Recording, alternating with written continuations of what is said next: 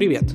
Это подкасты школы I Love Supersport. Мы регулярно приглашаем в гости экспертов в области здоровья, питания, занятий спортом и мотивации. Подписывайтесь и слушайте новые выпуски первыми. Приветствую вас на лектории I Love Supersport. С вами Оксана Янковская, спортивный психолог и тренер I Love Running. Сегодня у нас в гостях Наталья Назарова, заслуженный мастер спорта, восьмикратная чемпионка мира и двукратный призер Олимпийских игр. Наталья, здравствуй. Привет. А, и тема нашего сегодняшнего эфира – это большая жизнь после большого спорта. Что ж там говорить, такое количество регалий и заслуг. Скажи, легко ли тебе далось решение о завершении спортивной карьеры? А, достаточно тяжело. А, у спортсменов бывает по-разному. Кто-то заканчивает в результате какой-то сильной травмы, к сожалению, кто-то проходит большой спортивный путь и заранее понимает, чем он будет заниматься дальше. У меня было более-менее мягко. Я в 2014 году родила сына и хотела еще попробовать отобраться еще в Рио-де-Жанейро. И стал тренироваться. Но тогда как раз вот началась вот наши вот эти все проблемные ситуации с легкой атлетикой. Нас уже стали банить. И так получилось, что меня не включили в пул тестирования в антидопинговые, и получилось бы, что если я даже летом выиграю отбор на Олимпиаду, то я никуда не поеду потому что меня нет в этом пуле. А так как уже опять начало все болеть, потому что уже 36-37 лет был на тот момент,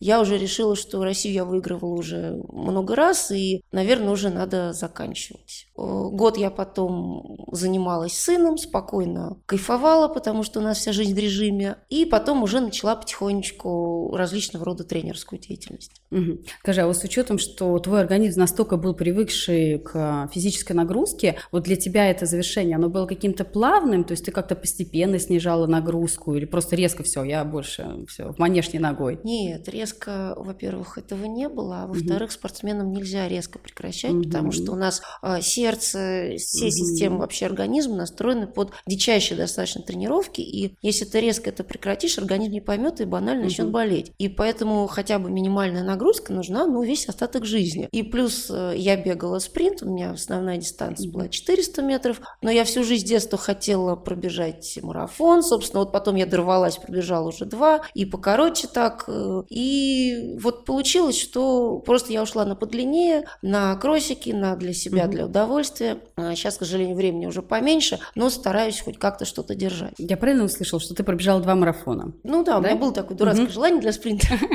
Скажи, а вот твои впечатления после финиша первого марафона? Ну, вот первый был для себя, он был там около четырех часов, ну, вообще спокойно. У меня угу. друг, которого я как раз онлайн вела, готовила на марафон, он угу. меня подбил пробежать его тоже. И вот он со мной вместе, мы болтая бежали. Просто надо тренироваться, готовиться, немножко в конце начало мышцы сводить, а так было, конечно, классно. Ну да, марафон это так. Нет, ощущения были действительно кайф, я вот, я его словила, да, вот как раз мы как учим любителей, вот именно угу. вот это я сама испытала. А второй, он вообще был еще спокойнее, где-то на четыре с половиной часа, я вела привела, опять же, девочку из нашего вот филиала Суперспорт. Я тоже мы готовили ее к марафону, угу. и она боялась бежать одна, я ей помогала, и мы бежали вместе. Классно. А есть желание сейчас еще какие-то такие спортивные цели себе поставить? Проплыть, может, там, велосипед? Ну вот с велосипедом мы шутим у себя, да, что начни, а потом ты уйдешь в триатлон и пропадешь для да, общества. Это как обычно. Вот. Но с плаванием, с велосипедом я пока не связывалась. Трейлы, что-то такое, стань человеком, вот эти вот вещи силовые, они более близки были. Ты говоришь, что когда вот тренировалась, спринт, ну это прям ну совсем, да, там далеко от э, марафона и длинных дистанций. А почему же тогда в спортивные годы не пробовала? Или вот как-то была расположенность, были хорошие результаты, поэтому вот осталось ну, в спринте? Во-первых, э, мой первый тренер детский, он сам бегал длинные дистанции. 5 тысяч, 10, 3 тысячи с препятствиями, стипль-час. И поэтому наши основные тренировки шли как раз через длинные дистанции. У меня была хорошая беговая база. Вот спринт мы тоже бегали. Я сама начала как раз именно с 400 сразу. Но у нас было очень много вот такой длинной подготовки. То, что касается такого рода вот э, пробежек в карьеру, ну, там совершенно разные физиологические аспекты, и если я пробегу, например, 40, даже вот в подготовительный период, у меня организм залезет э, туда, куда не надо. Если простым языком, и я потом буду долго из этого выходить состояние. То есть мы тренировались в строго определенных моментах, которые были нужны именно нам под наш вид. Угу. Вот, конечно, мы бегали кроссы, но, то есть я, например, не больше там 10 километров. Для 400-метровика это нормально, достаточно много. Да, обычно и то это не любят. Сентябрь, октябрь, вот такие. Ну, да. у нас вообще было много объема бегового, очень много. Можно было, наверное, 800 метров бежать в нашей подготовке. Но вот опять же, кросс уже дальше 15-20 и дальше, это уже то, что спринтеру совсем не нужно. А понимание, что пойдешь в тренерскую деятельность и работать именно с профессиональными спортсменами, оно было вот на протяжении спортивной карьеры? Был это к этому интерес у тебя? Интерес, конечно, был, потому что все-таки заканчивал я как раз э, физкультурный университет. Изначально хотела в МГУ на факультет психологии, ходила mm-hmm. год туда на курсы, потом поняла, что я не вытяну математику вообще никак потому что там высшая математика, математика и я – это абсолютно разные понятия. Вот, и в последний момент я решила, что вот физкультурный тоже хорошо, я абсолютно не жалею, потому что мне дали те знания, которыми я руководствуюсь до сих пор. Ну, что-то обновляется, конечно, но база вот эта нужна даже для спортсмена. Ты начинаешь понимать, зачем тебе нужны тренировки, почему сегодня ты делаешь это, там, например, в ноябре, а в апреле вот то. Не только тренер тебе сказал, а ты сделал, ты сам понимаешь. Это уже такой, ну да, более так, новый, новый да? этап, угу. да. Но ты же начала сразу тренировать уже более взрослых спортсменов, не было периода прям да, деток, там набрать детишек. Я не собиралась изначально тренировать, я вот когда закончила тренироваться, занималась сыном, как-то сидела и поняла, что ну как-то мне скучно, что-то надо делать. И я начала, собственно, как вот многие наши легкоатлеты, с ОФП, да, вот у меня есть много людей, которые поступали в военно-медицинскую академию, в школу МВД, вот в такие. И потом, соответственно, вот так получилось, что а вот мы сейчас с мужем ведем филиал как раз Алаф Суперспорт Реутов. Это наш филиал, но изначально а, Дмитрий, который вот этот филиал как бы сделал, основал, он меня позвал туда тренером. Я решила, а почему бы и нет, Реутов от меня близко, я живу в Люберцах, и мы стали как бы работать. Потом так получилось, что он занялся другими делами, и нам предложили взять этот филиал, мы стали его вести. Мы же его ведем, мы же его и тренируем, и изначально моя тренерская деятельность пошла именно с любителями. А потом получилось, что был один э, мальчик достаточно взрослый, около 18 лет, он все, Наталья Викторовна, посмотрите за мной, пожалуйста, вот я, я говорю, Артем, я не тренирую. Потом тренер уехал на сбор, попросил поглядеть за ним, ну и в итоге вот так и закрутилось. И стало уже интересно, да? Да, и потом стали появляться люди, а у нас, чтобы людей заявлять на соревнования, ты должен состоять в какой-то спортивной организации, да, да. чтобы люди могли получить получить разряд, там вот своя система. И получилось, что около 10 человек у меня набралось. Я пошла сначала в спортивную школу, и потом уже в более взрослую организацию. Вот у меня сейчас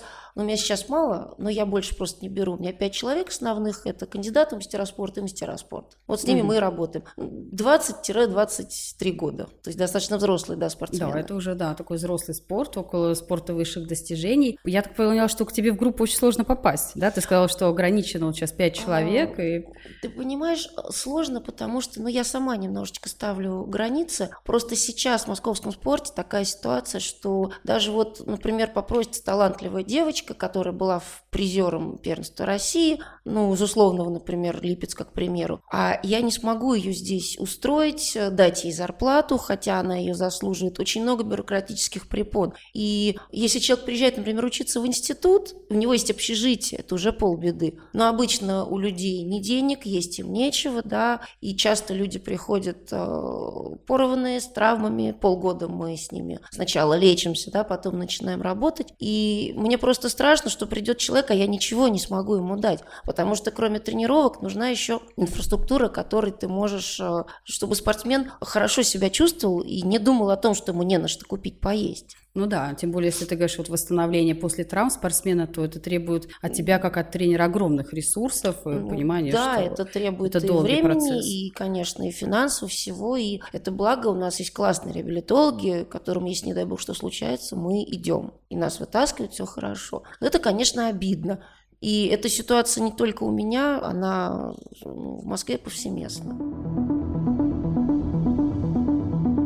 Скажи, а вот у тебя за период твоей спортивной карьеры были какие-то такие серьезные травмы, в период которых ты задумывалась о том, чтобы завершить вообще спортивную карьеру? Ну, скорее не завершить. У меня была пара моментов, когда я делала операцию. А вот один раз, это был 2008 год, Но у меня давно болели, у меня были проблемы седалищные бугры. Ну, до этого лет пять я просто ходила каждую неделю на ударно-волновую терапию, как на работу. Ну, в какой-то момент они у меня, конечно, оторвались оба, и э, девчонки поехали на Олимпиаду, я пошла на операцию. Вот. Было жутко обидно, они там чуть ли не выиграли, вторыми стали. Я помню, я рыдала, потому что, ну, действительно обидно. Но скорее была злость, э, и скорее бы это все прошло, и скорее бы все опять начать. Вот мысли закончить не было. Ну и второй момент были проблемы со спиной, такие достаточно большие. А, ездила в Израиль, делала там маленькую операцию, там она маленькая, но у нас ее не делали. И тоже были те же мысли, что скорее бы, потому что это было буквально за год до Лондона. И когда мы с тренером объявили в федерации, что мы будем готовиться к Лондону, ну там покрутили пальцем у виска, сказали, вам 33 года, вы все с травмами, куда? Ну, в итоге мы отобрались в этот Лондон, стали там вторыми, то есть это прям ну, моя это классика, гордость. классика российского спорта, это ограничивать спортсменов по mm-hmm. возрасту. У меня там девочки-пловчихи, с которыми я работала, им по 25 лет, и главный Уже тренер говорят, сказал, да? что, ну, девочки, вы старые, это ваша последняя Олимпиада, как бы, поэтому... Вот у нас не было такого, что тебе прямо говорили, что все, заканчивай. Ну, намекали. Но говорили, что куда ты лезешь, зачем тебе это надо, есть более молодые. Потому что тренер, например, как раз 28 лет, когда она пробежала свой лучший результат, э, ей сказали, все, ты старая, ее убрали из сборной, и, собственно, она пошла тренировать. Вот в советское время был как раз именно так. Сейчас нет. Сейчас, в принципе, если тебе хоть 35, 37, 40 и больше, если у тебя нет травмы, ты конкурентоспособен, да, ты можешь выступать. Другое дело, что тенденция, конечно, стараются спорт омолаживать. Угу. Но с одной стороны его омолаживают, с другой вот даже недавно там на марафоне был какой-то установлен рекорд, и тоже довольно-таки взрослый спортсменкой. Ну, марафон это вообще возрастной, возрастной спорта, да, конечно. Ну, там после 30 все только начинается. Ну, раньше да. спортивная ходьба была возрастным видом спорта, пока, да. собственно, не появилась одна история в нашей стране, и мир как-то перевернулся. Поэтому тут тоже такая... А фигурное катание то да, же самое, да, да? да? Но сейчас тоже там они сдвигают возрастной ценз все-таки после... Но фигурное катание начинается с трех лет, а я, например, начала в 15, это было очень поздно. Когда я учился в институте, учебники писались с 12 лет, начинается начальная подготовка. Сейчас спортшколу берут с 9. То есть мы тоже омолодились, но все-таки не настолько. И у нас где-то лет до 15-16 можно еще в игры играть, там нельзя тренировать прямо по полной программе. Да, действительно. Не, ну есть разные тренеры, конечно, разные подходы. А вот ты как раз тренировалась, э, вот ты уже частично затронула этот вопрос, у одного из, скажем так, топовых тренеров э, Людмилы Федоревой. Она подготовила ну, просто плеяду сильнейших э, легкоатлетов, особенно спринтеров. А скажи, вот ее подход, то, как она тренировала тебя, ты что-то переняла для себя, или у тебя вот прям кардинально все по-другому? А, я бы сказала 50 на 50. А, ну, во-первых, у нас а, были достаточно жесткие тренировки, и что касается объема, и что касается интенсивности. И они, конечно, не всем подходили, но вот лично мне система Людмилы Владимировны подошла просто идеально. Я к ней попала в 17 лет, я уже была мастером спорта, и вот так наложилась вот эта вот работа, что я побежала практически сразу побежала, и тренер всегда говорил, что мне не нужен твой результат там сейчас в юниорах, мне надо, чтобы ты много лет бегал. Ну, собственно, я 20 лет была в сборной. То есть да, вот, это то, как мы тренировались. фантастическая цифра. А, и сейчас просто немножко другая ситуация. Сейчас немножко другие спортсмены все-таки. А, есть очень сильные люди – и морально, и физически, но их, к сожалению, намного меньше. То есть, э, например, наши тренировки, они просто не выдержат. Я иногда даю свои дневники почитать, ну так, в качестве страшилок, что ли. Вот. Ну, там много, нет? там много именно психологических моментов, я же там писала свои ощущения, как что, то есть вот это вот, ну, они говорят, что интересно, да. И плюс а, тренер все-таки она достаточно жесткий человек в плане работы, то есть у нас там сюси-пуси никто не разводил никогда. Угу. Ну и опять же, лично мне это подходило, потому что тренер даже, когда, например, там повышала голос, что-то, я уже просекла этот момент, я потом даже молодых учила, я говорю, тренер, когда начинает вот немножко заводиться, вы не берите это на себя, она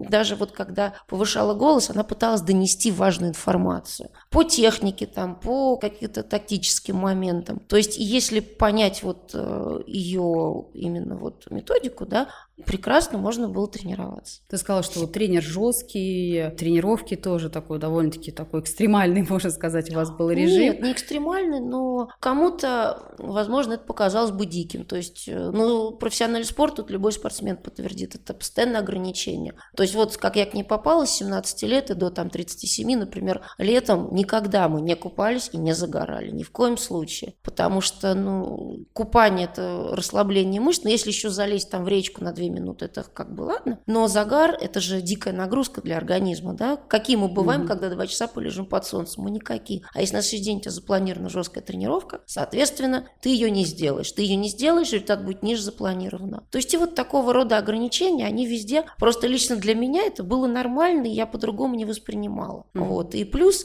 тренер была достаточно жесткая в плане тренировок, но вот у нас с ней была абсолютная совместимость э, в плане вот спортсмен-тренер. Просто потрясающе. Мы вот как вот замок с ключом были. То есть я приходила на тренировку, ну, когда уже была взрослая, такая помудрее, я знала, что мы будем делать примерно, зачем мы это будем делать, на какие секунды. И, соответственно, совпадало. И тренер никогда не давал таких секунд, которые я на данный момент не могла бы сделать. Ты сказала, вот когда я была уже помудрее, а когда ты осознала, в каком возрасте, что ты уже такой мудрый спортсмен и осознанно все понимаешь, и с тренером у тебя такой прям коннект сложился? Сложно сейчас сказать, но, наверное, это после 25 уже, вот куда-то туда. Вот в 17 я к ней пришла, вот уже куда-то туда. 25-30, ну потом уже, там уже совсем аксакал. Ну да, там уже понятно, Скажи, у тебя в спортивные годы был опыт обращения к психологу? Вот с учетом, что ты сама хотела поступать на психологию, было mm-hmm. понимание, что вот в этом есть определенная сила? Ну, начнем с того, что когда был пик моей активной карьеры, такого понятия, как спортивный психолог, собственно, не было. Института спортивной психологии как такового тогда тоже еще не было. То есть мы берем, вот, например, 2004 год, вот те времена. А во-вторых, ну, мне как-то ну, я себя чувствовала. Я чувствовала, как мне надо настраиваться. Какие-то... Меня очень сильно колбасило перед стартом. Да, это было. Ну, я, вот есть спортсмены, которые поноют перед соревнованиями, идут, бегут. Я тоже подходила, говорю, тренер, ну я же, если плохо пробегу, вы меня не будете ругать? Она, нет, не буду, я же знаю, что ты постараешься. Все. Причем это было как в 17, так и в 35. Вот. Угу. То есть вот это вот такой психологический такой момент, который мне помогал очень. И мне надо было, чтобы она стояла на всей моей разминке, вот так вот смотрела мне и кивала, хотя моя разминка была выверена до минут перед угу. соревнованиями. Но вот мне это было надо. А другой нашей девочке было надо, чтобы от нее отстали, она разминалась сама. Вот такой момент. То есть я чувствовала сама. И третий момент, тренер сама, когда поняла, что этого не хватает, она, собственно, как раз в Институте физкультуры в в тот год э, открылась как раз факультет спортивной психологии, собственно говоря, она туда пошла, четыре года отучилась, угу. Мы, помню, в день по пять тестов писали везде на сборах всегда. То есть мне тоже было интересно. И, собственно, она сама стала как психолог уже работать со спортсменами тоже. Вообще, насколько такой продуманный подход, да, когда тренер понимает важность всех аспектов, пытается поддержать своих спортсменов. А скажи, какой твой старт самый запоминающийся, вот который вот для тебя вот дарит тебе до сих пор самый такой прилив позитивных эмоций? Ну, их, наверное, все-таки не один. Самый, наверное, самый любимый. Мне был два 20 лет, это чемпионат мира в Севиле в 99 году. Мы как бы зимой за несколько месяцев до этого выиграли чемпионат мира, зимний с мировым рекордом. И вот тем же составом побежали летом. И мы его выиграли, это была, конечно, вот мне палочку первой принесли на четвертый этап. И я там рубилась с двумя-тремя такими грандами. Благо, я была молодая, у меня не было вот этого страха. У нас у одной из девочек был страх Грит Броер. Это была такая немецкая просто машина-женщина. Угу. И вот Оля постоянно под нее попадала, и у нее прям психологически был стопор. У меня такого не было. Я как бы знала, кто это такие. Ну, вроде как делаешь свою работу и делаешь. Наоборот, даже как-то злилась там в процессе. Вот я помню эти чувства. И вот когда мы это выиграли, мы в борьбе, вот, потому что эстафета – это вообще вот эта вот командная тема, там как мушкетеры все. То есть если ты видишь что-то не так сделал, ну как бы ладно, ты погоревал, тренер погоревал, ну и ничего. А вот если ты команду подвел, ты себя будешь казнить еще потом долгое время. Именно поэтому вот человек бежит 400, например, э, в личном виде, даже по личному рекорду, все круто, но в стафете он может встать и пробежать на секунду, на полторы быстрее, потому что там какие-то зажимы слетают, и ты бежишь, и ты не думаешь о том, устанешь ты, не устанешь, ты несешь палочку, ты должен ее донести как можно быстрее. Ну да, ты как бы бежишь за команду, такой командный дух, но действительно спринтерские эстафеты, это же и очень зрелищно всегда, потому что там вот буквально доли секунды мини-ошибка, она может решить как бы, ну вот судьбу там, да, не да, вложился да, в коридор и да. вот все, и тут как бы такие вот истории. Вернемся к твоей тренерской деятельности. А, вот ты сказала, что сама вела спортивный дневник. Вот это такое лирическое отступление. Я все время всем говорю спортсменам, что это очень важно вести спортивный ну, дневник правда, да. и не просто писать тренировки, а свое самочувствие, свое настроение, да, потому что а, если вернуться и почитать, то можно сразу понять, почему ты там, например, плохо выступил, да, да именно, потому что там именно. все есть, там все написано. Твои спортсмены сейчас ведут спортивный дневник? Практически все. Отлично. Есть у меня пара есть человек, двоечники, есть. Мы их назовем по фамилиям, нет, сегодня? Я их периодически пинаю, потому что, во-первых, да, когда ты смотришь даже, что ты делал в сезоне, освежить. А есть некоторые тренировки, которые могут повторяться из года в год. Они как бы, ну не то что тестовые, но они показательны для тренера. И вернуться на год назад, на два, на три, посмотреть, вот сегодня я сделал так, а посмотрю, как, как я сделал ее два года назад, например. И там очень интересные вещи. Причем именно если там писать состояние, например, сегодня там была магнитная буря. Был никакой, ну такое тоже бывает. А сегодня mm-hmm. мне было классно, мне бежалось, поэтому результат выше. Ну и опять же есть моменты, мы прыгаем, когда в песок у нас есть тестовые с места, прыжки тройной, там десятерной прыжок. Как бы личные рекорды-то свои надо бы знать.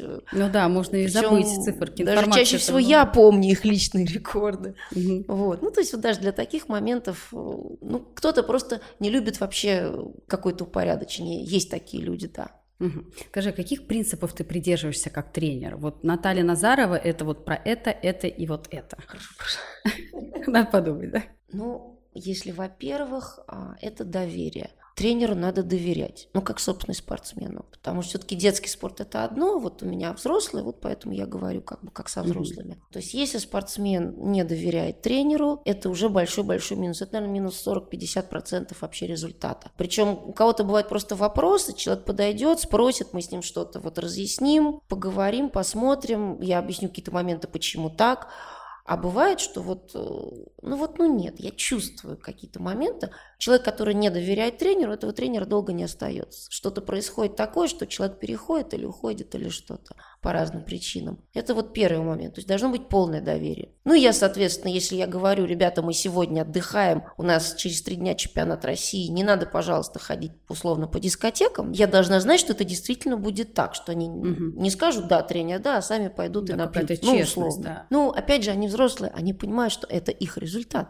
Если условный спортсмен пойдет и за три дня до соревнований напляшется, алкоголя в себя по самой не хочу, ну, конечно, это убьет его результат. И все, к чему мы готовились, да, пойдет в никуда. И достаточно все-таки грамотные взрослые люди это понимают. Поэтому вот ну, с моими у нас таких проблем нет. Потом еще момент. А, я не скажу, что тут я жесткий тренер, но у меня получается где-то 50 на 50. Вот между тем, что было у нас, и есть очень-очень мягкий тренер. Например, бывает, спортсмен приходит, тренер ему говорит, бегаем сегодня 5 раз по 600 метров. А для даже 400 метровика это ужасно противная работа, мы все ненавидим, но периодически ее надо делать. И спортсмен говорит, ой, нет, тренер, я не хочу бегать по 600, давайте 5 по 60 сбегаем.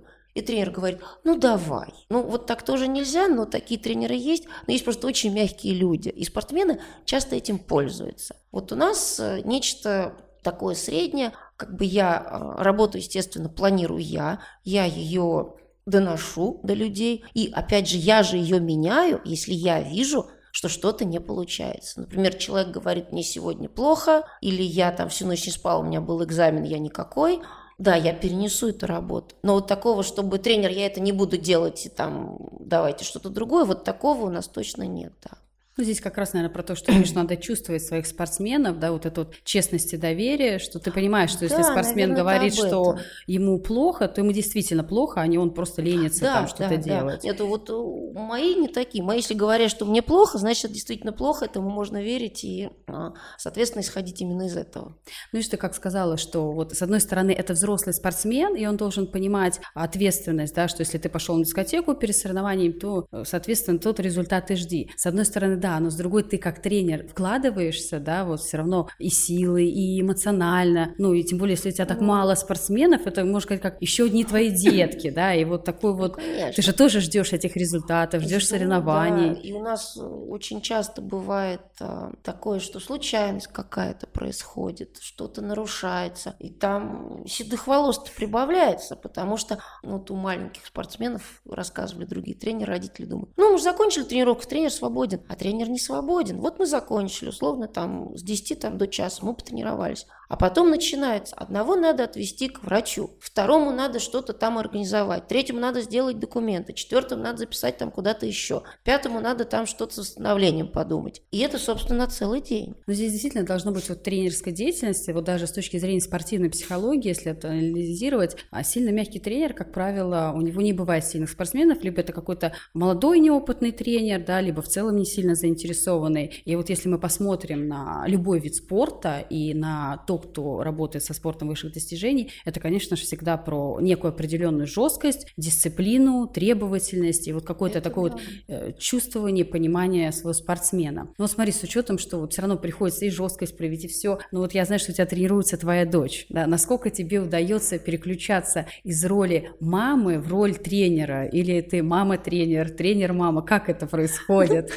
Там все когда как. А, ну, во-первых, Лера меня никогда на тренировке не называет мамой чаще всего. Всегда шеф, то есть ей это тоже проще. И она вообще ни разу не стремится пользоваться тем, что я мама, и выбивать себе какие-то преференции. Э, в плане Леры она мне наоборот говорит, почему мы так мало делаем. Она мне говорит, почитай свои дневники, почему мы так мало делаем. Я ей уже объясняю, потому что у тебя сегодня колено, там, завтра там еще что-то. Ну, то есть есть определенные моменты, да, почему я даю именно эту нагрузку, а не ту. Я стараюсь в маму, и я сколько раз вот говорю, давайте не будем говорить о спорте дома, пожалуйста, давайте дома говорить о чем-то другом. А не получается, потому что то у меня какая-то мысль, я ей озвучу, мужа озвучу, мы же все из спорта. Да, вы все То у нее какая-то мысль, на мама, а вот если вот так, смотри, а вот там с техникой, или там вот из Инстаграма что-то пришло, угу. какое-то упражнение интересное. И, в принципе, получается, что мы все равно круглосуточно варимся вот в этом. А ты пыталась как-то влиять mm. на выбор спорта детей? Что вот только в легкую атлетику или ни в коем случае только не легкая Нет, атлетика? я абсолютно здесь э,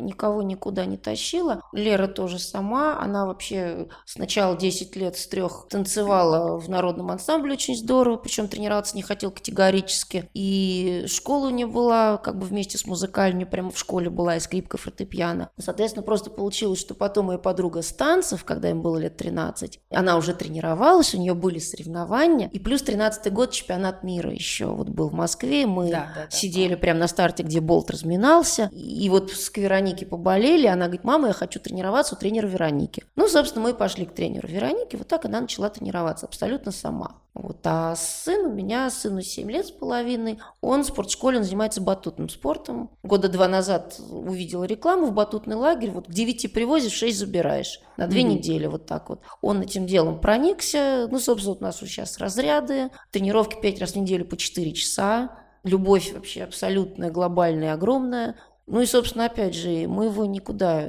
ты сам проявил интерес в таком сам, раннем да, возрасте? мы вокалом занимались, там английским занимались, вот таким потихоньку все. Ну вот нравится человеку, пусть у нас сейчас вся логистика выстроена вот по то, чтобы все это дело как-то Я успеть. представляю, у меня трое детей, и, ну, у меня пока никто не проявляет интерес к легкой атлетике. Старшая попробовала, ушла в воздушную гимнастику, а сейчас вот у меня средняя дочка, она действительно есть врожденные скоростные данные, я это вижу. То есть она даже старшую обгоняет, а старше на 4 года.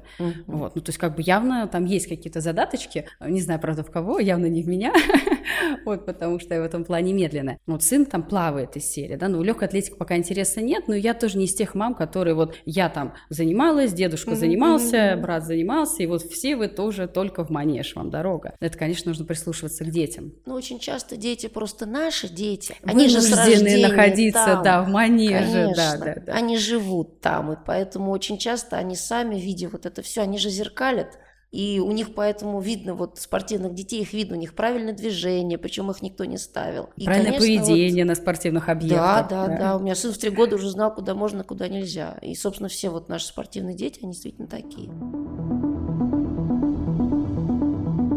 Скажи, что проще, самой выступать на соревнованиях, быть тренером или быть мамой? Можно прям, знаешь, это первое место, второе третье. Самой, что легче? Самой, самой легче, потому что ты знаешь, тебя хоть и колбасит, у тебя какой-то мандраж, адреналин, но ты знаешь, что ты выйдешь, ты знаешь, что ты будешь делать, как делать. А когда я стою на трибуне, вот я их отправила уже на регистрацию, на school room так называемый, минут за 15 до старта, угу. все, они уходят. Я иду на свою точку, где я стою. И дальше я уже не знаю, если что-то начнется, какие-то, что-то пойдет не так, я уже не смогу ничего сделать. И я просто за этим наблюдаю, и там адреналин такой, я просто стою в момент команды на старт, у меня пульс, наверное, ну 130. Я, у меня рука секундомером стоит, трясется. Предстартовая лихорадка тренера. Да, да, да, и это намного тяжелее, чем бежать с маму. А дети? Ну, это вот то, что спортсмены, mm-hmm. ну, понятно, что дочь бежит, это явно. А бывает вот, например, может быть, отличие, что вот дочь когда бежит или когда другие ребята из группы бегут? Бывает, что да, вот, вот она бежит,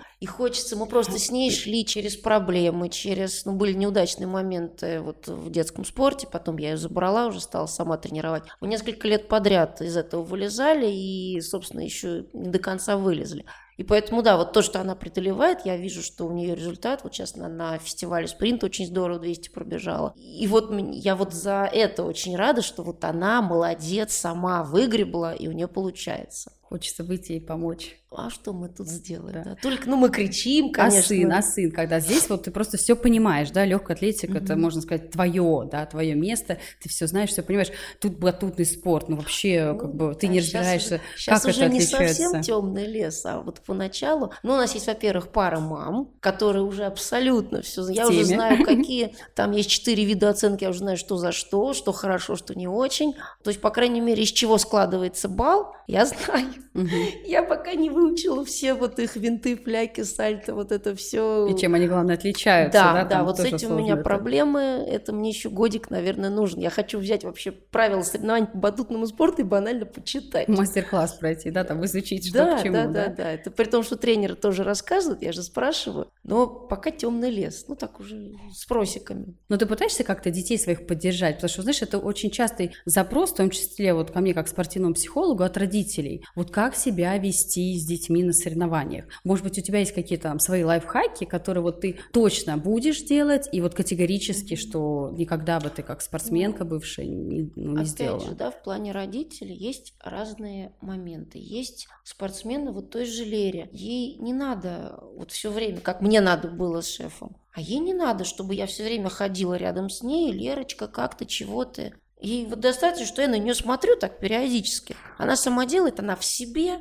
ее нельзя трогать и тормошить. Она выйдет из настроя. Ей проще так. Кому-то, наоборот, надо подойти, обнимашечки, там еще что-то. Даже вот у взрослых, про детей вообще молчу. А в плане родителей, ну, во-первых, я бы посоветовала, а, вот ты привел ребенка на соревнования, все, сел на трибуну, и больше ты ребенка не трогаешь до момента, пока он после соревнований сам к тебе не подойдет. Потому что, опять же, ребенку нужно настроиться. Да, мама, папа в данном случае это раздражающий фактор. Я даже часто не звала никого к себе на соревнования, потому что боялась, что мне там ночь Наташа, там вот это все с трибун. Мне это было не надо, потому что я тоже уходила в себя очень сильно. И второй момент. А, вот был недавно как раз случай на батуте, я прям переживала. Был у них мальчик, ну, средний мальчик по данным, но входил в сборную Москвы, все. И мама постоянно его, ты не так прыгаешь после всех соревнований. Классика жанра. Вот да. он только приходит, он еще там ничего не успел сказать. Вот ты почему сальто не так сделал, а это там все уже даже один раз тренер искал. Вы знаете, вы мама, вы должны его любить и поддерживать. Что у него не так, я ему сама скажу. То есть роль родителей после любых соревнований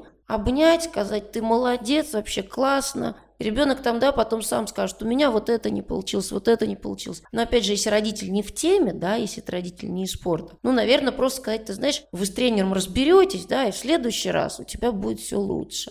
А вот некоторые родители, я вот несколько раз видела, и в легкой атлетике у нас там есть девочку, которая очень жесткий папа, там, видимо, родительские амбиции, и ее просто очень сильно, это даже не давят, это закапывают. Вот ей сейчас 18, вот я ее знаю с 14. Ну, там все очень плохо, и результаты падают. Угу. То есть 14 она бежала намного быстрее, чем сейчас. Ну, это действительно так оно и есть. Зачастую родители, сами того не подозревая, становятся виновниками вот этих вот психотравм, которые потом мешают им настроиться на соревнования и результаты показать, и в итоге получают тоже, что сами, да, вот эти вот родительские амбиции, как ты сказала, это, конечно, очень верная история, и она, к сожалению, срабатывает во многих видах спорта. Как ты думаешь, сын проявит интерес к легкой атлетике или все-таки останется там? Ну, он уже проявляет. Он тут как-то года два назад пришел, взял шест абсолютно правильным хватом, побежал, тоже хотел прыгать. Тренера не дали, говорит, иди, пацан. Говорит, рано, приходите через 2-3 года. Ты знаешь, кстати, я почему-то тоже про шест подумал, что спортивная гимнастика, батуты – это частое явление. Шест, да, поэтому потом все может быть, но я бы лично его случае через многоборье бы попробовала. Потому что, ну, он координированный, у него генетика. Ну, опять же, это только по молодости работает, да, дальше тренироваться. Да, надо. да, здесь вопрос. Вот. Просто да. в легкую атлетику приходить в идеале вообще лучше через многоборье, и постепенно у ребенка тренер понимает, что ему лучше. А кто-то остается многоборцем. Это очень такой лошадиный вид. Сделать 10 видов за два дня. Да, и он довольно-таки травмоопасный. Вот ну, сколько с ребятами не общалась, к сожалению, так прям. Ну, часто. вообще любой профессиональный спорт, он травмоопасен. Ну да, да. Ну просто что-то меньше, что-то более. Тут надо У нас такое- вообще у есть всех свои, скажем так, травмы. если ты с утра встал, у тебя ничего не болит, значит, ты мертв, собственно.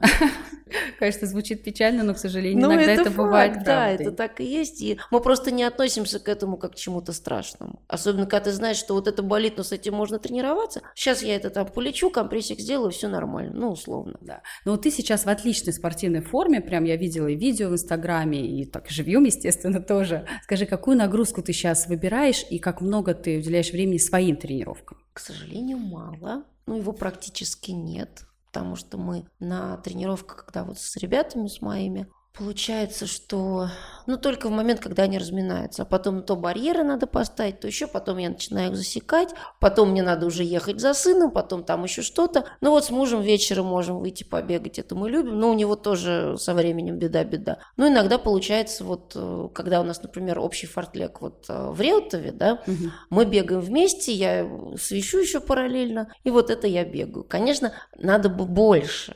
Вот мы были в Кисловодске в марте на сборе, я чуть-чуть просто, но каждый день по два раза. И потом был добрый грязный трейл, я на 7 километрах каким-то образом третье место заняла. Ничего себе. Я была в диком шоке, но я помню это ощущение, мне прекрасно легко бежалось в эти лыжные горки. Я не задыхалась, то есть вот банально чуть потренировалась. То есть надо, надо, конечно. Но это- ты говоришь, что мало, это, сколько позорище, там раз в неделю, пару раз в неделю? Ну, вот если пару раз в неделю что-то получается, это хорошо. А хочется-то хотя бы через день. Это у тебя как потребность уже организму, да? Ты понимаешь, что мне хочется вот подвигаться или как ну, хочется, понимаешь? и когда голова загружена, ты пойдешь, побегаешь, голова разгружается, какие-то мысли появляются уже нормальные, которые ты понимаешь, что вот это можно решить, а думал, что нет, например. Мгм. Ну да, в какой-то степени. А Сейчас вот у нас был звездный забег на неделе спорта. Мы все посмотрели, как э, и Юрий Барзаковский, естественно, одержал победу. Хотя, вот, ну, на мой взгляд, все-таки Никита-то как-то Никита очень, здорово очень бежал, близко здорово. был. Прям опасно на Нет, финишной ну, черте там. Юрий Михайлович, он же чувствовал, Да, да, да, там. да. То, то есть у него был запасик, он немножечко выдохнул да, на финише. Скажи, вот если бы тебе предложили поучаствовать в такой авантюре, ты бы согласилась сейчас? Да, вот? конечно.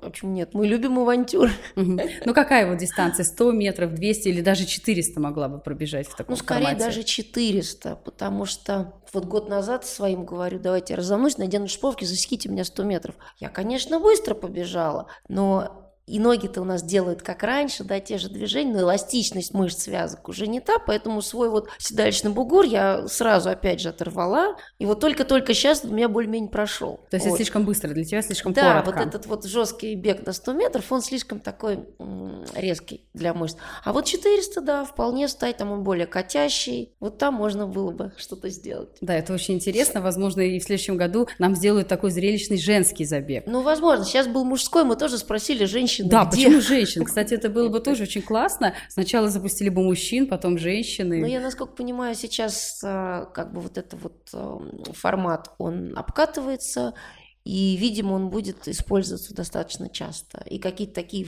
фан-забеги, они будут, да. Мгм. Скажи, в этом году ты что-нибудь побежишь? Вот, э, может быть, длинные какие-то пробеги, которые вот будут... э, Хочется Суздаль. России. Очень хочется Мгм. Суздаль. Мы зарегистрировались. Суздаль это трейл? вот трейл, который- да, да. А какую дистанцию ты выбрала? Ну, написали на 20, просто на 10 нет бродов, грязи, вот этого всего кайфа. А, то есть хочется... Но ты Хочется выбежишь с кем-то из друзей, да, так, ну, чтобы у тоже... нас вообще бегут, в принципе, все наши вот реутовские, наши любители. Мы всегда туда едем, просто часто у меня получается, что соревнования попадают, и я банально не могу присутствовать. Вот. А в этом году я посмотрела, вроде я в Москве, никуда мне не надо, хочется тоже. Слушай, это очень классно. Я вот восхищаюсь э, людьми, которые вот до сих пор а, готовы участвовать в соревнованиях. У меня вот почему-то какой-то личный есть некий барьер из серии, что ну вот так быстро, как раньше, я уже не пробегу. Там не надо, как раньше, Вот. там надо в кайф. Ну вот надо, мне нужно прийти к этому, чтобы тренировки я уже научилась делать в кайф и не переживать, что я раньше ходьбой ходила быстрее, чем сейчас бегаю. То есть это уже прогресс. Да, да, это у меня уже личный такой прогресс, я галочку себе поставила. Ну и, возможно, когда-то я тоже доберусь до каких-то таких вот массовых стартов и тоже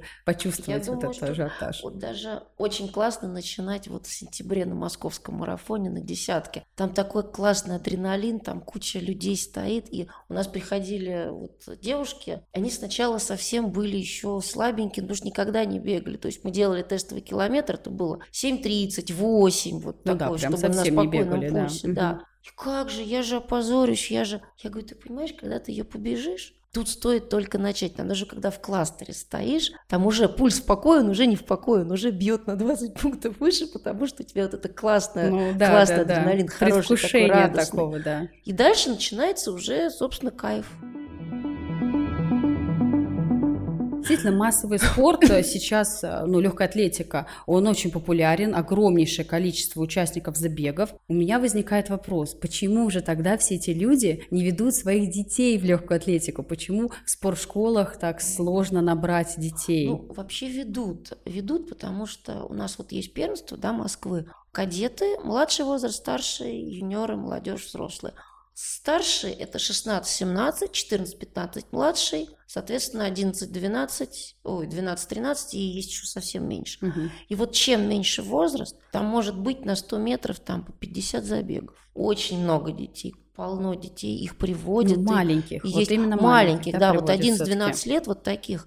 К юниорам это уже, например, там 8 забегов на 100 метров. В молодежи, то есть это до 23 лет у нас возраст, это уже, например, 3 забега. А на взрослых это тоже 3, но при этом половина из них это юниоры молодежь и юниоры. Молодежь, да, да, да. да приходят на начальный этап угу. очень много людей. Все-таки приводят. Но Видимо, я просто уже смотрела по более взрослым, думаю, возможно, где же все, где возможно, же все? да. Вот если прийти на первенство, которые совсем маленькие дети, там все кишмя кишит, и в этом плане все хорошо. Именно легкая атлетика, легкоатлетическая ОФП, подготовка, оно лежит в основе любого вида Вообще спорта. Все, То да. есть какой бы вид спорта ваш ребенок не выбрал, а, легкая это, атлетика да. это вот как основа, основ, фундамент. Легкая атлетика, ну вот я бы еще плавание тоже туда же добавила, потому что там тоже позвоночник очень хорошо формируется, спина становится сильно, то есть осанку ребенок держит потом на всю жизнь. Вот. А легкая атлетика, да, это полноценная подготовка. Даже если не к большому спорту, то это задел такой здорового человека во взрослом возрасте. Ну и плюс, почему еще ведут, легкая атлетика, она бюджетнее всего. Ну, в принципе, да, с точки зрения экипировки. Купил ребенку да. кроссовки, тренируется кто в чем. У кого есть возможность, покупает там какую-то форму. У кого нет возможности, ну, ребенок в шортах майке, это абсолютно нормально тоже. Скажи, а как вот ты относишься к совмещению двух видов спорта для ребенка? Вот, ну, на твой взгляд, вот как профессионала, да, и как спортсменки, и как тренера, и человека там с высшим э, образованием в области физической культуры, например, плавание и легкая атлетика, или там и плавание и гимнастика, до какого возраста имеет смысл это совмещать, а когда все-таки нужно определяться? Это зависит от многих факторов, да, во-первых, от ребенка. Да? Если ребенок талантливый сам по себе, то, конечно, он может э, да, и там быть достаточно успешным, и в другом виде тоже. Конечно, а, вот, например, плавание и гимнастика, да, это, конечно, разные абсолютно виды спорта, и в какой-то момент, да, придется определяться. Где-то тренер надавит, что переходите, где-то сам ребенок поймет, что я туда больше хочу. А поначалу, ну, мне тоже кажется, что до какого-то возраста ребенок может попробовать много чего, чтобы как раз понять, что ему интересно в жизни. И это очень редко, да, когда ребенок там с трех лет уже родители определяют, что он может, как он может, и ведут его туда. Угу. Чаще всего вот через пробы, через а, у нас же тоже бывают переходы, и во взрослом возрасте тоже. Угу. А как ты относишься к спорту ранней специализации? Там, гимнастика художественная, спортивная, фигурное кадание. Вот когда деткам там с трех лет они прям уже все а, четко. Мы тренировались в манеже текстильщиков, когда у нас там есть тренер, который вот УФП тренирует с фигуристами, угу, да. да. Их там, конечно, и тянут, они плачут, там нагрузки очень дикие. Ну, во-первых, это спорт, да. Мне просто кажется, что это оправдано в случае, если, например, очень талантливый ребенок, да, и этот талантливый ребенок сам хочет этим заниматься, потому что часто мы видим, что ребенок вообще не хочет, вот не хочет, а родители надо, надо, давай, давай, и тогда это мучение. И ладно физически, они психологические да. тоже. И в какой-то момент ребенок ломается. То есть мне кажется, что это может быть какие-то родители меня, может быть, камнями закидают, там, особенно mm-hmm. спортивные, но мне кажется, что такие нагрузки, ну, профессиональный спорт это вообще не про здоровье, да, давайте начнем с этого. Если идут жесткие нагрузки, то это должно быть оправдано, вот, ну, во-первых, талантом ребенка, во-вторых, его желанием. Да, да, согласна полностью. Очень много всего интересного я узнала и о тебе, и как о спортсменке, и как о тренере. Желаю, чтобы в нашей стране было как можно больше таких тренеров, э, которые могут быть и жесткими, и требовательными, в то же время осознанно внимательными к своим ученикам. Наташа, спасибо большое. Спасибо, Оксана. До свидания.